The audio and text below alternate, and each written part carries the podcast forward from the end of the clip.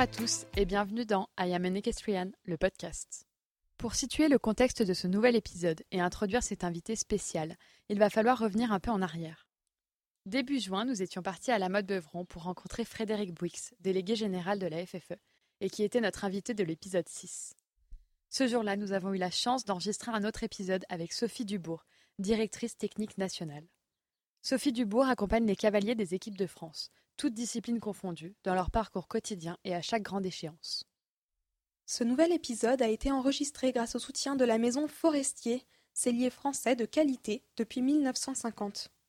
La maison Forestier offre tout son savoir-faire pour concevoir des selles sur mesure pour chaque discipline, concours complet, dressage et saut d'obstacles. Grâce à l'expertise de leur équipe, les selles sont conçues pour apporter du confort aux cavaliers et au cheval grâce à la technologie F-Shock, véritable innovation dans le monde de la sellerie. Chaque selle forestier est fabriquée à la main et bénéficie de toute la passion de leurs artisans selliers pour concevoir la selle idéale pour vous et pour votre cheval. La marque est aujourd'hui reconnue comme une marque emblématique du concours complet, où elle a d'ailleurs trois des cavaliers de l'équipe de France sélectionnés pour les championnats d'Europe sous ses couleurs Nicolas Touzin, Alexis Goury et Christopher Six. Je suis, à titre personnel, vraiment très heureuse d'avoir pu compter sur le soutien du groupe Voltaire auquel appartient la Maison Forestier pour ce nouvel épisode. Pour la petite histoire, j'ai effectué en 2013 mon stage de fin d'études aux États-Unis au sein d'une filiale américaine du groupe. C'est en quelque sorte grâce à eux et en particulier à Brice Goguet, leur président, que j'ai pu transformer ma passion des sports équestres et du cheval en une voie professionnelle et je suis profondément reconnaissante envers Brice de m'avoir offert cette opportunité et de continuer de me soutenir dans mes projets depuis lors. Un dernier petit mot avant de vous laisser vous plonger dans l'univers de Sophie Dubourg. Nous avons eu un petit problème technique au début de l'épisode et oui, il fallait bien que ça arrive. Les deux premières minutes de l'épisode n'ont pas un son très quali, mais promis, tout est réglé au bout de deux minutes, donc restez à l'écoute, on vous garantit que cet épisode est passionnant. Allez, c'est parti. Bienvenue dans I Am an Equestrian, le podcast. Bonjour euh, Sophie Dubourg. Euh, on est très contente euh, de vous recevoir dans un nouvel épisode. on vous voit partout, dans les plus gros concours, toujours entouré de l'équipe de France. Vous êtes un visage central des sports équestres français et on aimerait un peu en savoir plus sur vous. Euh, est-ce que vous pourriez vous présenter, nous détailler un peu votre parcours scolaire et professionnel jusqu'à votre poste euh, de directrice technique nationale à la FFE euh, Oui, alors très rapidement, eh ben je, suis d'abord cavalière, de, famille de, cavaliers, de passionnés, puisque ma mère était passionnée et mes parents, mon père journaliste, ont ouvert une écurie de, de propriétaires en ayant des certitudes de, vouloir travailler dans le sport, un choix entre l'athlétisme et, le cheval, et la famille étant plutôt cheval, je me suis tournée vers le cheval. Donc, euh, euh, une filière euh, STAPS, activité physique et, sportive, à Clermont-Ferrand, qui était la ville étudiante pas très loin de, la Haute-Corrèze. Et puis, j'ai passé un professorat d'EPS pour être prof de gym, très, simplement, mais aussi professorat de sport avec la spécificité équestre j'ai plutôt choisi euh, le, sport que l'enseignement. Euh, donc après, c'est un concours euh, du ministère des Sports pour intégrer le corps des, cadres techniques sportifs. Ce sont des cadres, c'est l'aide de l'État en France au mouvement sportif. Ce sont des cadres qui sont mis à disposition, en tout cas leurs compétences, à 100% auprès des fédérations, des mouvements sportifs, départementaux, régionaux ou nationaux. Donc c'est comme ça qu'à 23 ans, j'ai passé ce concours-là et j'ai été mise à disposition du comité régional euh, de Picardie à l'époque. Voilà, donc euh, conseiller technique régional en Picardie pour le mouvement sportif et puis euh, progressivement national. j'ai intégré la DTN ici parce que j'ai eu, je me suis mariée, puis un premier enfant, un deuxième, et l'envie d'un poste un peu plus sédentaire que, que, que bouger à l'époque. Euh, donc la direction technique nationale qui s'installait à, à, la mode Beuvron dans le centre, qui était euh, proche de, en tout cas, toutes mes racines familiales et aussi de ce à quoi j'aspirais, puisque je suis vraiment euh, une provinciale, une campagnarde. Et, et puis au fil des années, avec les missions données, ça a été de moins en moins sédentaire. Aujourd'hui, je ne le regrette pas et ça s'est construit comme ça avec CTR, CTN, DTN adjoint et puis DTN depuis 2013. D'accord. Et euh, alors, euh, vous dites du coup que c'est un poste de moins en moins sédentaire. Quel est votre rôle au sein de la fédération? Est-ce que vous pouvez nous parler de vos missions, une journée type ou plutôt une semaine type? Parce que je crois savoir que les journées ne sont pas les mêmes mhm. à la Fédé, mais une semaine type pour Sophie Dubourg. Alors, l'émission, c'est. Je, je, suis agent de l'État. Euh, l'actualité aujourd'hui euh, des DTN et en tout cas du ministère euh, des Sports et de l'État, c'est plutôt que tous ces cadres qui datent d'une organisation de 1960, hein, après la défaite de Rome, en disant il faut qu'on forme nous-mêmes l'encadrement, commencent à, vieillir un peu et le souhait de l'État, c'est de détacher tous ces cadres auprès des fédérations définitivement donc on est euh, dans cette actualité-là, en tout cas, pour, euh, pour défendre un peu nos, missions, nos statuts aussi de fonctionnaires, parce qu'on est fonctionnaire de l'État. Euh, donc c'est forcément des, on, est agent d'État mis auprès de, des fédérations sur des postes à responsabilité. C'est forcément la mise en, corrélation des orientations ministérielles, mais aussi d'une politique sportive fédérale qu'on doit influencer sur les orientations ministérielles et aussi en retour pour lesquelles on a des commandes euh, donc, euh, je dirais qu'il n'y a pas deux DTN qui font euh, la même chose en fonction des, profils de, de, fédération, de leur modèle sportif, de leur modèle économique aussi. Il y a des DTN qui sont directeurs généraux, d'autres qui sont plutôt des, administrateurs et financiers. moi, j'ai plutôt glissé sur le, le profil d'une direction des sports. On a toujours trois volets auxquels il faut répondre, que sont le sport, de l'accès pour tous jusqu'au haut niveau, du développement et euh, de la formation. On a au sein des, cadres techniques euh, de la DTN un volet formation, pas beaucoup de développement, si ce n'est tout ce qui est attaché aussi au sport et à l'accès au sport de haut niveau. Et on est plutôt, je suis plutôt sur la, une direction des sports. voilà, si je pouvais me définir aujourd'hui, c'est le, manager de, de, la direction des sports. Alors une semaine type, une journée type, ça dépend des périodes en fait. Euh, là, on est rentré dans le vif de la période des, compétitions de référence et donc des chemins de sélection. Donc pour moi, c'est euh, de la présence en compétition, euh, pas forcément quand une compétition se déroule du mercredi ou du jeudi jusqu'au dimanche. C'est plutôt être là les jours un peu de, référence, les jours de coupe, arriver la veille. C'est prendre la température, c'est avoir le recul que j'essaie d'apporter au staff pour leur choix, et puis voir un peu observer leur, management et, et débriefer. Donc euh, c'est sur l'ensemble des disciplines. Il y a 13 euh, disciplines maintenant avec un championnat international ou mondial. Ça veut dire assurer une forte délégation. Donc euh, ça aussi, c'est de l'organisation, c'est de la confiance, c'est beaucoup de communication avec des outils un peu modernes, sinon on y passe trop de temps. Donc c'est vivre au plus près des équipes la compétition, souvent, en tout cas des fois deux, trois disciplines par week-end. Euh, le lundi matin, c'est euh, être présent là au siège, en tout cas être présente pour vivre une réunion de direction avec les autres directeurs de services des services permanents, qui est important pour donner de l'info et aussi pour en prendre, qui, sur la semaine passée et la semaine à venir. Et puis, euh, j'avoue qu'en tout cas sur les cadres sportifs, à part du, les avoir au téléphone le lundi matin sur quelques débriefings, il y a peu de présence physique. Et puis de nouveau de la présence physique le mardi. Le mercredi, c'est pour les enfants. Euh, qui, grandissent maintenant, donc il y aura peut-être une autre organisation, mais c'est vraiment off pour moi pour, euh, pour repartir un peu sur le, terrain le jeudi.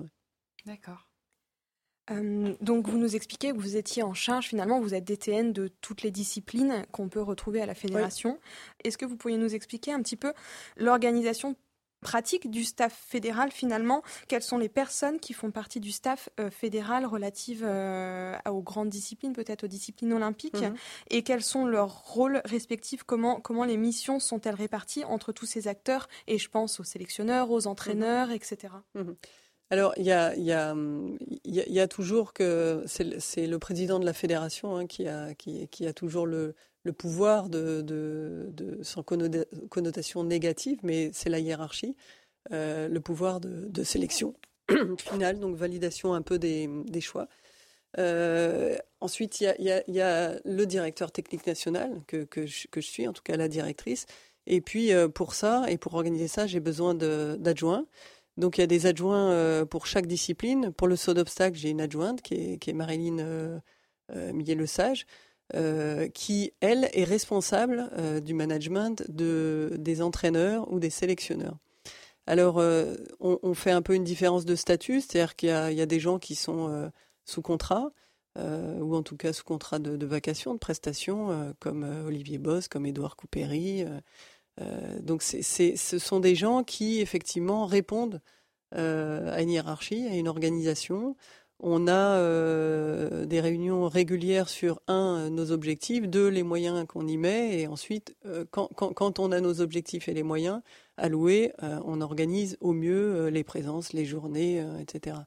Donc il y, a la direction technique euh, nationale euh, à qui on rend compte et qui organise, qui est, souvent est euh, chef d'équipe un peu de tout ça, qui vérifie en tout cas que tout le monde communique. Donc c'est leur apporter des moyens d'organisation, de planification et puis de retour, de débriefing.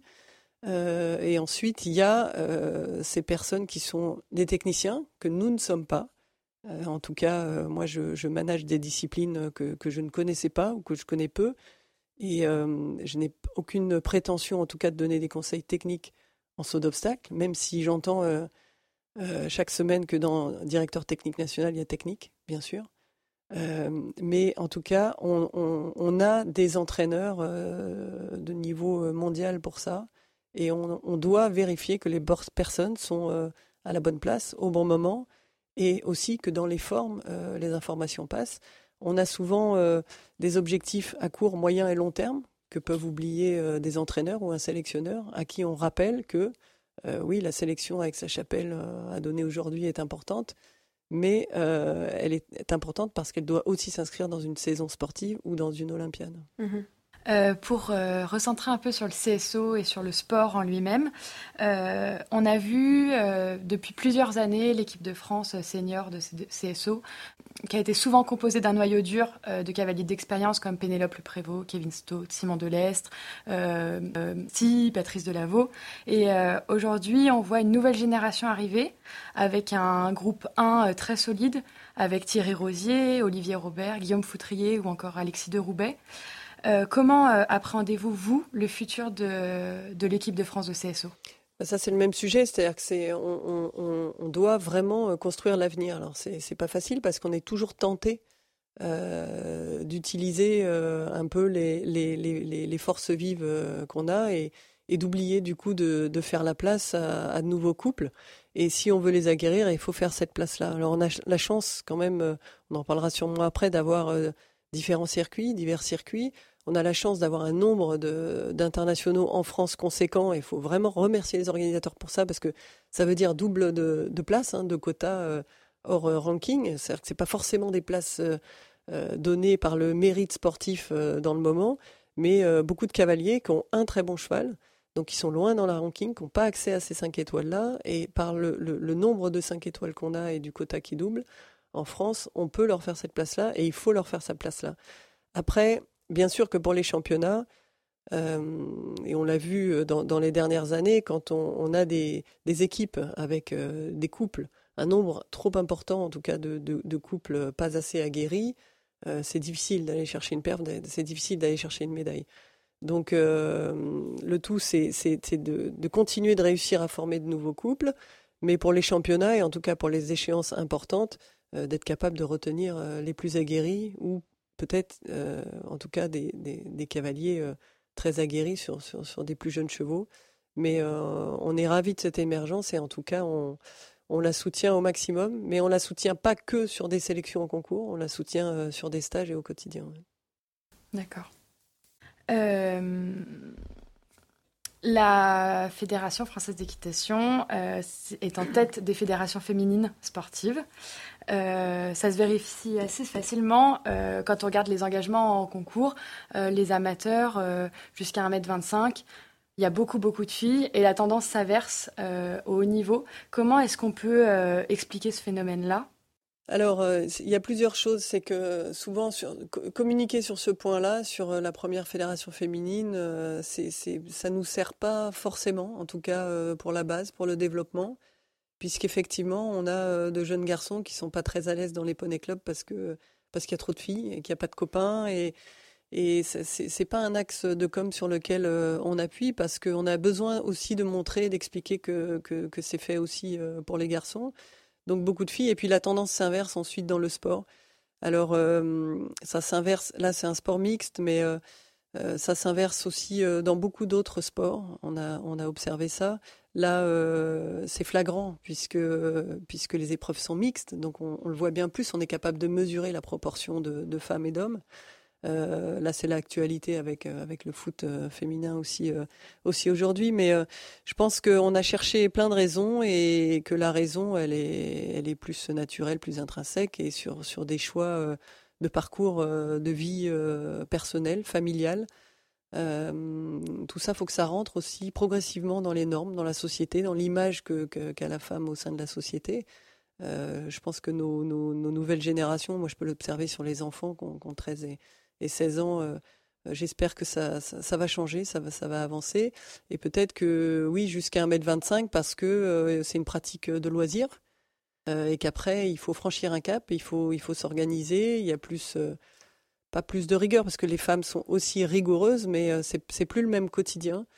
et puis quand on a un enfant et puis deux, pas, pas, pas, la même aussi envie peut, peut-être maternelle. C'est vrai qu'on a peu de femmes, nous, à haut niveau. Celles qu'on peut citer là actuellement, ce sont Pénélope Le Prévost et Félicie Bertrand, qui ont aussi chacune une fille. Euh, et qu'elles arrivent tout à fait à, accompagner. Donc c'est aussi pour nous de beaux modèles, mais euh, c'est plus des transformations euh, culturelles qui sont longues, très lentes, que, que, que, que, peu d'envie. Alors, on s'était abrité un peu derrière, oui, mais les femmes à haut niveau, on ne peut pas leur faire confiance parce qu'il peut y avoir des changements de mode de vie. Donc, elles ne peuvent pas trouver de partenaire, elles ne peuvent pas trouver de propriétaire. Et, et c'est pas vrai. Quand, quand, il y en a et quand elles sont présentes, euh, il y a Maëlle aussi, Martin, qui est très organisé pour le haut niveau, euh, et sûrement plein d'autres. Euh, ça fonctionne. Donc, je pense que oui, c'est pas pas que de la faute des autres, ce sont des, des choix personnels. D'accord. Est-ce que vous pourriez nous parler un petit peu des challenges euh, qui, euh, que la fédération et que vous, en tant que DTN, allez devoir affronter euh, dans les années à venir? On sait que là, on a les, les, JO qui arrivent, donc l'année prochaine à mhm. Tokyo. J'imagine que on est, on va pas dire que les jeux sont faits, mais vous êtes déjà vraiment en plein dans, dans la finalisation peut-être de ce projet-là. Et après, il y a encore, il y a encore Paris qui arrive dans cinq ans, vous devez certainement déjà avoir un regard porté sur les, futurs couples qui seront prêts dans cinq ans à porter ce projet olympique. Quels sont, vous, les challenges que, vous, euh, que vous devez gérer au quotidien, ou en tout cas en ce moment, que vous affrontez au quotidien pour, pour cette vision olympique? Alors il y, a, à deux vitesses. Euh, pour, pour, le court terme, j'ai envie de dire Paris maintenant, c'est le court terme. Euh, très court terme, bien sûr, Tokyo. Euh, Tokyo, on n'est pas qualifié en saut d'obstacle, on l'est en, concours complet, pas qualifié en dressage, en para. Maintenant, euh, euh, vous êtes au, courant, je pense, du changement de format sportif qui a été essayé cette semaine à Hagen sur les CSIO et CDIO des, jeunes et puis à Pratoni pour le, concours complet le week-end d'avant. pour nous, c'est assez catastrophique. Hein. Vraiment, c'est inquiétant parce que c'est trois équipiers, c'est pas de drop score, euh, c'est une lisibilité euh, du format sportif euh, qu'on a perdu. Alors pas parce qu'on connaît l'actuel, mais parce qu'on nous a vendu que ça allait être plus simple à suivre. C'est pas plus simple à suivre. en tout cas, ça l'est pas pour nous et ça l'a pas été dans le week-end pour, le grand public. Donc on s'est opposé à ce format-là. Il y avait d'autres intérêts aussi pour la fédération équestre internationale, qui est un, premier intérêt qui est, très légitime, c'est qu'il y ait plus de nations, qu'on fasse plus de place dans un format de 75 chevaux à d'autres nations. Donc, donc forcément, en cascade, on supprime un équipier et, ça, fait de la place. Mais euh, le pas de drop score, c'est assez terrible. C'est assez terrible dans le, dans le monde du cheval, des sports équestres, avec le facteur animal. Euh, parce qu'on sait que ça peut être euh, aléatoire. On sait qu'on a, on a, on a toujours ça. Euh, qu'un premier couple, on a vu l'Espagne ce week-end, ou un premier couple, un cheval qui, qui, se met à être inquiet ou à rétiver qu'il n'a jamais fait avec un, jeune cavalier et qui sort de piste avec 48 points, ça veut dire que c'est fini, c'est fini pour l'équipe. Et ça, c'est ça, part d'une réaction animale qu'on a toujours. On a, on a sur chaque championnat, chaque week-end, encore ce week-end à Sopot, on a des, des, des, des... et heureusement, c'est ce qui fait aussi un peu la richesse de, notre sport, en tout cas, parce qu'on a, on a choisi l'animal. Et, euh, et ça, j'imagine que ça, euh, dans huit mois à Tokyo, avec des dépenses énormes de, des comités olympiques. Un billet d'avion, c'est 20 000 euros, avec des exigences sanitaires et, et motiver des propriétaires pour faire une équipe et un incident comme ça. Alors, il peut y avoir deux incidents sur quatre, et on se dit, bon, ben, ok, ok, on, est passé à côté. Mais un incident sur trois, sans drop score, sans effacer une potentielle réaction comme celle-ci, je ne parle pas de la blessure, je parle vraiment de la, réaction animale. C'est difficile. Bon, après, il y a des choses au sein de ça à affiner. Quand il y a une substitution, on rentre un coup, il y a une pénalité, c'est pas une bonne pénalité. La dernière manche, tout le monde repart à zéro. Donc, euh, on peut euh, être qualifié dans les dix premières équipes à 26 points, gagner le lendemain. Est-ce que c'est juste sur un format euh, qui peut être aussi long? Pour nous, on pense que non. Voilà, donc ça, ça m'inquiète. À très court terme, ça m'inquiète. Le changement de format, Tokyo m'inquiète. On a des exigences aussi sanitaires sur le continent asiatique qui peuvent être inquiétants. Et euh, Paris 2024, j'ai envie de dire que c'est plus facile. On est déjà qualifié. C'est à côté de la maison. Il n'y a pas de contraintes, il n'y a pas de transport, il n'y a pas de fatigue, il n'y a pas de jet lag, il n'y a pas de tout ça. Donc, à nous de, de, motiver tout le monde. Et le challenge, il est sur la préparation des chevaux, il est aussi sur trouver des chevaux euh, les conserver et les préparer pour cette échéance-là. On a de bons signaux parce que les gens, en tout cas impliqués aujourd'hui dans le haut niveau, ont envie vraiment de figurer à Paris. Et pour le jumping, on a un vrai lot de chevaux de, de 7, 8 et 9 Oui, parce que si on se. Je me permets, mais si on se projette un tout petit peu, les chevaux qui courront à Paris sont des chevaux qui peuvent aujourd'hui être encore très jeunes. Tout à fait, On va dire peut-être 6 ans, ce serait les plus jeunes. 6 ans, 7 ans. On est vraiment dans des chevaux qu'on ne connaît pas. C'est encore un peu flou. Et c'est ces chevaux-là qu'on essaie de repérer Oui, tout à fait, c'est ça.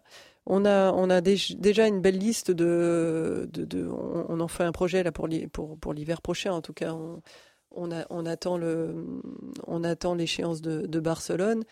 Euh, une liste de chevaux à soutenir sur ce projet 2024 euh, euh, qui, qui, peut y avoir des 6 ans, mais déjà 7, 8 et 9 ans bien identifiés. Euh, si je me trompe pas, je crois que c'est Marilyn qui gère un peu plus les jeunes. Oui. C'est ça. Et moi, je me posais une question de savoir, est-ce que vous, vous gardez un œil aussi assez appuyé sur les jeunes? Parce que, bah, comme on le disait, c'est l'avenir aussi de l'équipe de France. Oui, oui, tout à fait. On est, on est en contact quotidien hein, avec Marilyn. On a des, des groupes de communication WhatsApp, pour pas nommer un, déjà, mais voilà, sur les, avec lesquels les, les, les, entraîneurs échangent beaucoup. Les, les sélections sont toujours concertées. Alors ça, ça a toujours euh, été aussi euh, un choix, mon choix et un fonctionnement. Je, préfère la concertation que, que donner euh, un peu le, pouvoir ou la décision à une seule personne. Et quand il n'y a plus de communication ou de concertation, ça, devient difficile. Donc là, on a sous la, la, houlette de Thierry Pommel pour les seniors et d'Olivier Bost pour les jeunes, on a l'échange constant avec une nouvelle personne qu'on a intégrée au staff qui est Édouard Coupéry. Euh, Noren pour euh, Bertrand Poisson, Barnabas pour l'entraînement qui, qui, contribue aussi à l'échange parce que parce qu'ils connaissent mieux les chevaux et qui font un peu le chemin de préparation des chevaux. c'est aussi un début de chemin de sélection finalement quand on dit ce cheval-là doit être prêt là, qu'est-ce qu'il doit faire avant? Donc les entraîneurs, les formateurs aussi de ces chevaux-là interviennent. Donc Marilyn joue le, rôle que je joue euh, auprès des, seniors, c'est-à-dire euh, être beaucoup plus euh, présente et, prendre l'info et guider, manager ces personnes-là. Mais, c'est vrai qu'il y a une forte concertation. Alors, des fois, c'est un peu long. On est un peu long à accoucher parce que qu'effectivement, on, parle beaucoup, on échange beaucoup, donc on réfléchit, on doute sûrement un peu plus. Mais ça permet que l'ensemble des, sujets soient imbriqués et traités.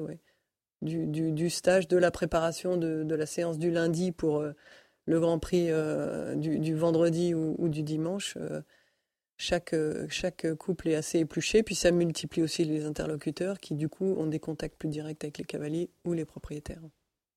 Quel regard vous portez, vous, sur le sport du haut niveau, et je, je pense notamment mais aux sports équestres Vous avez affaire aux cavaliers performants, qui sont performants à haut niveau, qui arrivent à gérer, euh, je ne sais pas, le quotidien, l'entraînement, le fait de se projeter, la pression aussi des championnats. Et vous avez également affaire aux jeunes espoirs qui sont justement en train d'essayer de se construire une carrière de haut niveau. Quelles sont pour vous les grandes valeurs qu'on peut voir à travers tout ça, les grandes qualités euh, Qu'est-ce qu'on retrouve voilà, dans, dans, le sport de haut niveau Comment on fait pour, pour atteindre ce haut niveau-là? Qu'est-ce que ça coûte? Qu'est-ce qu'il faut comme qualité, peut-être intrinsèque ou peut-être à développer aussi? Alors bien sûr, oui. Alors c'est la détermination, le travail, ça c'est sûr. Le talent aussi. Euh, c'est il y, a, un moment, puis c'est une communion avec avec euh, avec cet animal. Il y a tout le travail technique. On, on voit des jeunes qui réussissent sans trop de base, sans, sans, sans critiquer le parcours ou, ou peut-être les premiers coachs qu'ils ont eus, mais qui ont fait un peu plus euh, au feeling. On a eu comme ça quelques individualités. Le, le rôle de la fédération, je pense, c'est de leur dire qu'il y a qu'il y a un travail de base nécessaire et puis un, tronc commun. Euh, on les sensibilise à divers sujets qui, pour nous, en tout cas pour les jeunes, sont structurants et euh, répondent à leur futur, euh, aux exigences de leur futur profil, s'ils souhaitent, en tout cas, être sportifs de haut niveau. Donc, on les accueille en stage technique et on a des formations de 3-4 modules complémentaires que peuvent être euh, le, le, le, le média training, euh, l'anglais. Euh, ce sont des choses qui peuvent, être, qui peuvent paraître très basiques, mais en leur expliquant que peut-être s'ils veulent exceller à l'international ou trouver des, partenariats, des sponsors, il faut déjà bien parler, il faut déjà bien se vendre, il faut se lever le matin, il faut avoir une bonne hygiène de vie, il faut s'occuper de leurs chevaux, il faut répondre au téléphone, il faut parler anglais quand on est à l'étranger, etc. Donc ça, ça c'est des choses qu'on insuffle on ne peut pas perfuser, hein, on leur explique que, c'est important. Et après, pour observer aussi euh, euh, le haut niveau et, les athlètes actuels, les cavaliers actuels, euh, je dirais qu'il n'y a pas, deux, profils identiques. Mais ça, c'est leur, leur histoire et leur parcours de vie. Ils sont tous chefs d'entreprise. Alors avec délégation ou pas, c'est-à-dire que quand ils peuvent en avoir les moyens, souvent l'entourage ou la famille, ou leur femme, leurs compagnons, euh, qui organisent ça pour eux, parce que c'est vraiment euh, très très difficile comme métier, je trouve aujourd'hui, cavalier de haut niveau, parce qu'ils ont euh, une multitude de sujets à gérer que n'ont pas à que n'a pas à gérer un footballeur ou un athlète de, de 400 mètres, vraiment. Euh, quand ils partent avec, il, leur faut un piquet de, de trois chevaux de tête. Quand ils partent avec un cheval de tête, ils en laissent deux à la maison.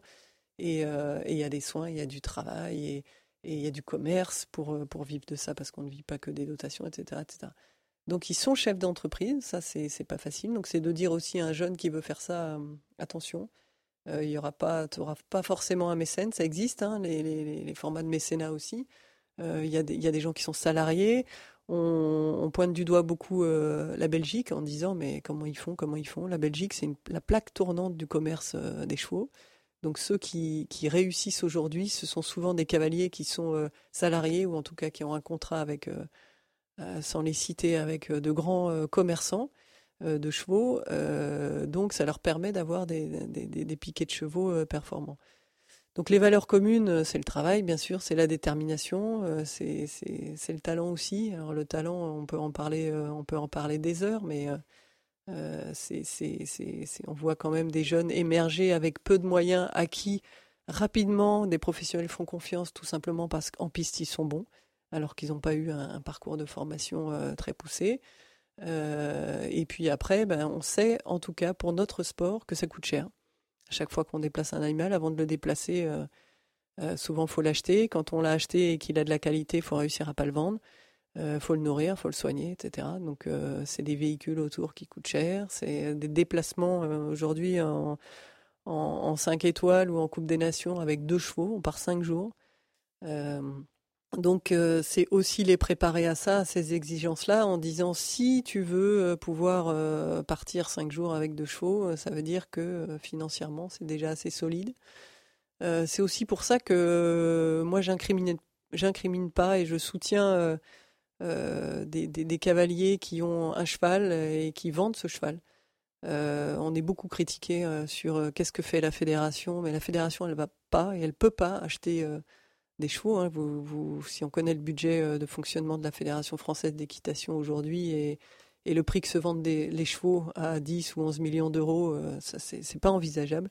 Par contre, ce qu'on peut faire, c'est les préparer à ça. Et oui, c'est de dire, euh, en tout cas, pour les, derniers jeunes qui sont bien équipés avec un cheval, c'est de dire oui, vendre ton cheval peut te permettre effectivement, enfin, d'acheter tes infrastructures et puis de réinvestir dans des jeunes chevaux et on va t'accompagner sur la formation de tes jeunes chevaux, etc.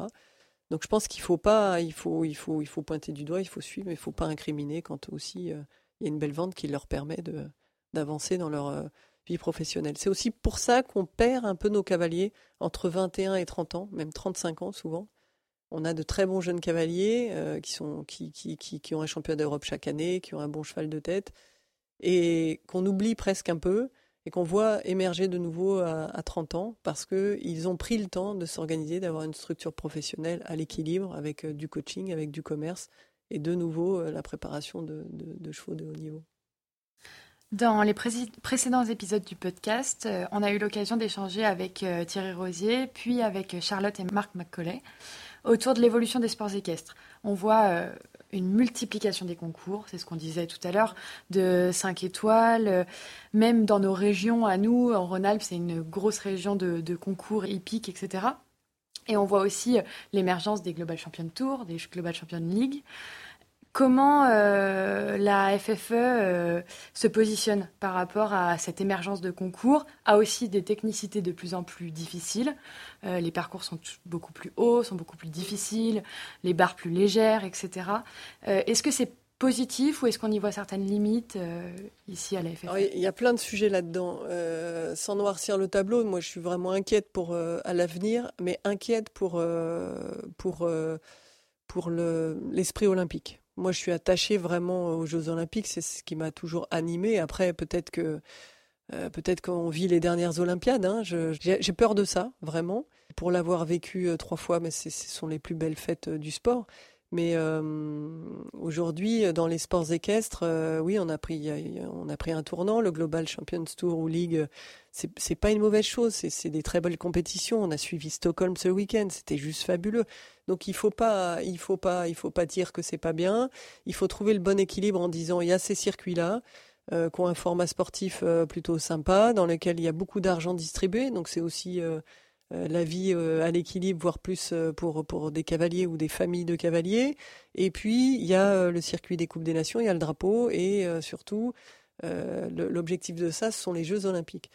Donc, tant que les Jeux olympiques continuent d'être l'attrait euh, principal, l'objectif euh, principal des cavaliers, euh, c'est pas grave et ça peut être complémentaire. Aujourd'hui, on a dans nos équipes de France des, cavaliers qui, participent ou qui sont engagés dans une, dans une équipe du, du, Global Champions League. Et c'est très bien parce que ce sont des beaux concours et financièrement, ils en vivent bien. Il y a une activité de commerce aussi. Euh, mais euh, jusqu'à quel prix quoi et ça, ça, ça, ça m'inquiète vraiment. On a des écuries, des équipes du global qui ont signé des contrats jusqu'en 2020 inclus, jusqu'en septembre 2020, c'est-à-dire que ça inclut la date de, Tokyo. Euh, ouais, c'est compliqué, quoi. C'est vraiment compliqué.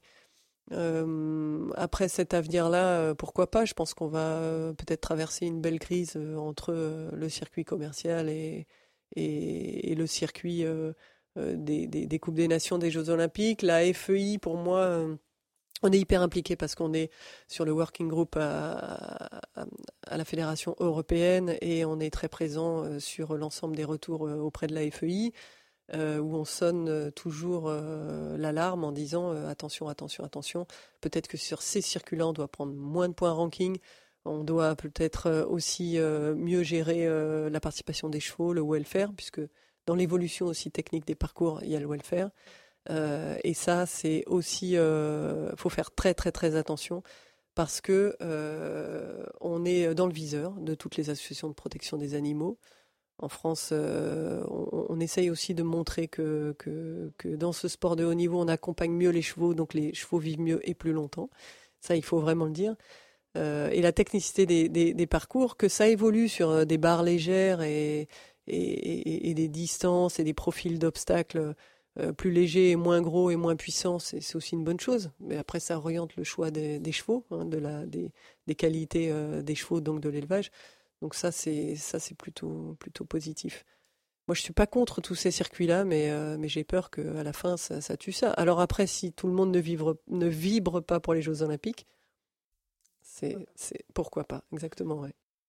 Est-ce que, en tant que DTN, on en parlait un tout petit peu à l'instant par rapport à la sensibilisation et à la formation des jeunes cavaliers, vous avez quand même, est-ce que vous, vous considérez que vous avez des relations particulière et peut-être un regard à porter et à apporter euh, aux propriétaires pardon, et aux personnalités qui investissent à l'heure actuelle dans des chevaux pour les cavaliers français. Est-ce que vous pensez que euh, la fédération et vous, en tant que directrice technique nationale, vous avez un rôle à jouer dans la pérennisation des investissements qui sont nécessaires, voire même indispensables là aujourd'hui de toute façon au développement du sport équestre français?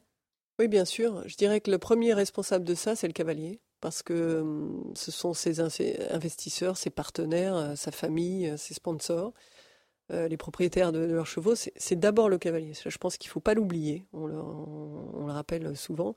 Et la fédération, oui, bien sûr, on a un dispositif qui est d'accompagnement sur sur le groupe JO, sur une convention JO, qui a un engagement de, de réciproque vers, vers le haut niveau mais euh, on en parlait tout à l'heure, sans, engagement financier en tout cas.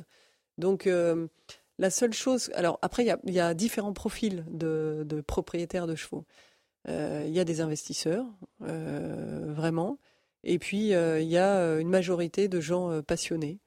Et, ces gens-là, alors pour les investisseurs, je dirais que la, la, fédération, à part un contact un peu administratif, euh, et un soutien aux cavaliers, on n'a pas grand-chose à ce jour encore à leur euh, proposer, puisqu'on a des idées pour 2024, euh, et je pense que le levier 2024 en France va nous aider aussi. on, a plusieurs pistes, mais à ce jour, on a plutôt à vendre, à donner, de partager le sport. Et partager le sport, ça veut dire être capable de les de les inclure euh, dans, nos échanges, dans nos choix et surtout dans le moment présent, euh, de vivre avec eux euh, ce sport-là. Moi, je, peux en parler longtemps puisqu'on l'a vécu à Rio et que c'était vraiment une belle aventure avec des propriétaires de chevaux qui, je pense, ont vécu cette aventure-là les pieds dans le sable. Et ça, c'est important. Et on a une majorité de profils de ces personnes-là qui ont juste envie de vivre ça. Donc euh, c'est d'abord la responsabilité du cavalier, c'est la responsabilité de la fédération.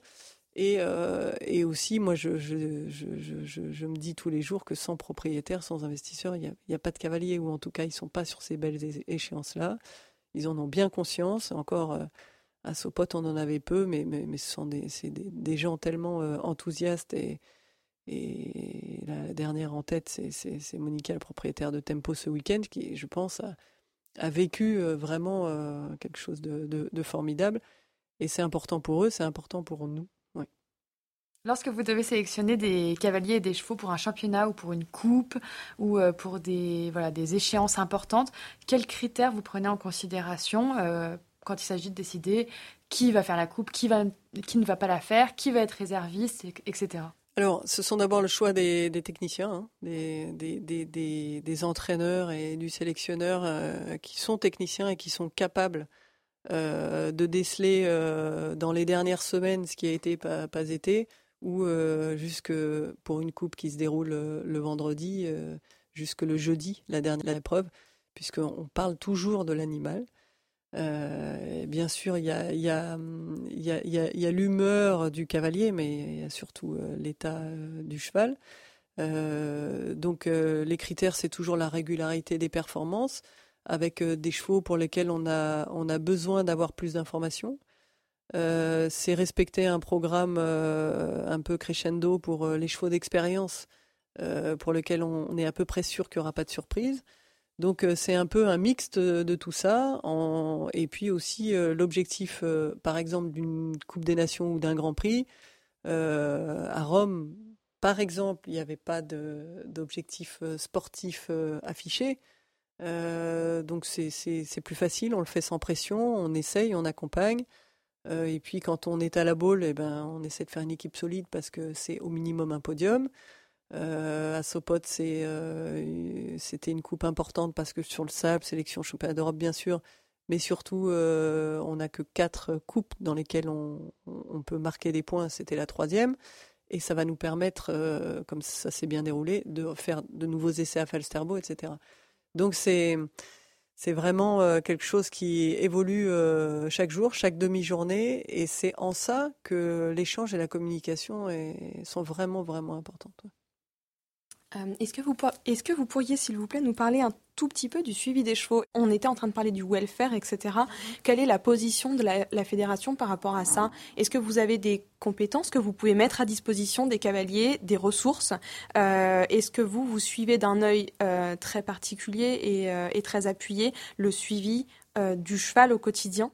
Oui, alors ça c'est très important. On a pour chaque discipline un vétérinaire d'équipe qui est un vétérinaire reconnu dans la discipline, reconnu par euh, le monde des professionnels, hein, euh, en, dehors de, la fédération. Donc pour le sol obstacle, par exemple, c'est Jérôme Thévenot pour les, seniors, qui est quelqu'un dont les compétences sont euh, reconnues mondialement, puisqu'il il, excelle, en tout cas il exerce dans beaucoup de, pays différents.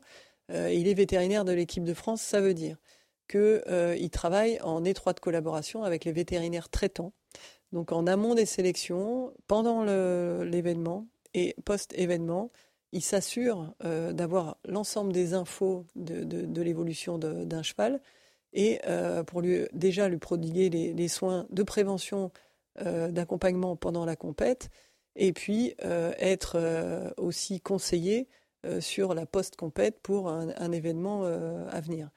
Donc, euh, c'est quelqu'un qui a un contact direct avec les cavaliers et surtout avec les vétérinaires traitants des cavaliers. Donc, euh, ça fonctionne plutôt bien. On a ça dans l'ensemble des disciplines. Hein. c'est le même schéma et, pour tout le monde. Euh, donc, ça, c'est un investissement de la fédération dans une des personnes les plus compétentes représentatives de, la discipline pour essayer de prévenir et aussi d'orienter pour guérir. Euh, petite anecdote du week-end où, le cheval de Simon se, met un coup sur une gaine euh, tendineuse. Euh, c'est en temps réel l'échange au téléphone avec le veto traitant, les images qui sont envoyées de, du dernier, de la dernière écho, ce qui permet tout de suite de prodiguer les, premiers soins.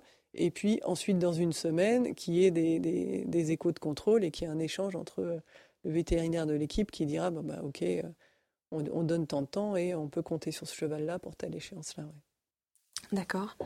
Euh, Sophie, cet épisode sera diffusé le mercredi de Rotterdam. Donc euh, les championnats d'Europe au mois de oui, première épreuve. Oui. Voilà. Euh, est-ce que est-ce que c'est notre dernière chance de se qualifier pour les Jeux Olympiques pour l'équipe de France? Alors non, il y a, aussi la, finale de la Coupe des Nations à Barcelone. Donc à Rotterdam, il y a trois places pour les, nations européennes mhm. qui ne sont à ce jour pas qualifiées. Et on a euh, une chance de plus, donc ça veut dire qu'il reste quatre places. Euh, à la finale de Barcelone, c'est aussi la première équipe classée euh, et ben glissante en retirant les, nations déjà, déjà qualifiées. D'accord. Donc on imagine que vous êtes là à l'heure actuelle vraiment en train d'essayer de chercher les meilleures, de, de poser les meilleures cartes en tout cas sur la table pour essayer d'avoir, pour essayer d'avoir une équipe au jeu? Oui, tout à fait. Oui, oui, vraiment, vraiment. Vraiment parce que ben parce que c'est déjà c'est notre objectif premier, c'est notre motivation, c'est aussi euh, je pense que ça serait pas bon pour toute cette dynamique et ce travail de de pas être présent à Tokyo. Mhm. Ça serait pas un drame hein, en soi. Enfin, on peut relativiser, hein. on peut dire euh, ok, on a quand même beaucoup de choses à reconstruire. On en a parlé tout à l'heure, on a un vrai lot de chevaux potentiel 2024, ça c'est super, très encourageant. On a des cavaliers qui sont tous motivés par cette échéance-là. Et après, même si on n'en prend que trois à Tokyo, ou que quatre, j'espère, à Paris, qu'on fera encore euh, changer ce, format-là. Euh, il y a toutes les autres euh, échéances. Il y, avait des cavaliers à Sopot ce week-end, ou à Rome ou à La Baule, qui étaient dans une Coupe des Nations et qui peut-être seront pas à Rotterdam, et, qui ont vécu du grand sport. Donc ça, ça continue de nous animer. en tout cas, oui, chaque jour, on essaye d'affiner au mieux. Aujourd'hui, on a une liste de, 12 chevaux. Le 22 juillet, il faudra qu'on présente 10 chevaux à la FEI. Et puis euh, le 2 août, euh, uniquement nos, cinq euh, équipiers. Donc en tout cas, oui, on travaille tous les jours pour aller arracher cette qualif parce que ça va pas être facile. On a vraiment des nations européennes là non qualifiées comme nous qui sont très fortes. Hein. On a vu encore là ce week-end l'Irlande aussi. Enfin, tout le monde travaille que pour ça, donc c'est aussi un peu la guerre des nerfs là en ce moment. Eh ben, merci beaucoup euh, Sophie d'avoir répondu à toutes nos questions. Merci. Et... je pense que vraiment on vous souhaite euh, et on nous souhaite aussi en tant que passionnés tout le meilleur pour les échéances à venir. Euh, Plein de succès pour l'équipe de France. C'est gentil, c'est pour, nous tous c'est l'image qu'on donne et puis pour les plus jeunes aussi l'envie qu'on donne parce que c'est il faut pas de trou générationnel. Pour les plus assidus, nous sommes aujourd'hui mercredi 21 août, premier jour des championnats d'Europe de Rotterdam. Nous attendons vos commentaires concernant cet épisode et vos pronostics sur l'issue des championnats d'Europe en message privé sur Instagram. Vous pouvez suivre Sophie Dubourg et les cavaliers de l'équipe de France sur le compte Instagram FF Équitation. Retrouvez également Ayamene Kesrian sur Instagram et sur les réseaux sociaux sous Ayamene Kesrian Podcast. Si vous souhaitez soutenir Ayamene Kesrian, vous avez la possibilité vous avez la possibilité de verser un tip, c'est-à-dire un pourboire, à partir de 1 euro sur la plateforme sécurisée Tipeee. Chaque tip est pour nous d'un précieux soutien. On se retrouve le mercredi 4 septembre en espérant que vous aurez une petite pensée pour moi qui sera en train de bûcher sur mes épreuves du concours d'avocat. Allez, à bientôt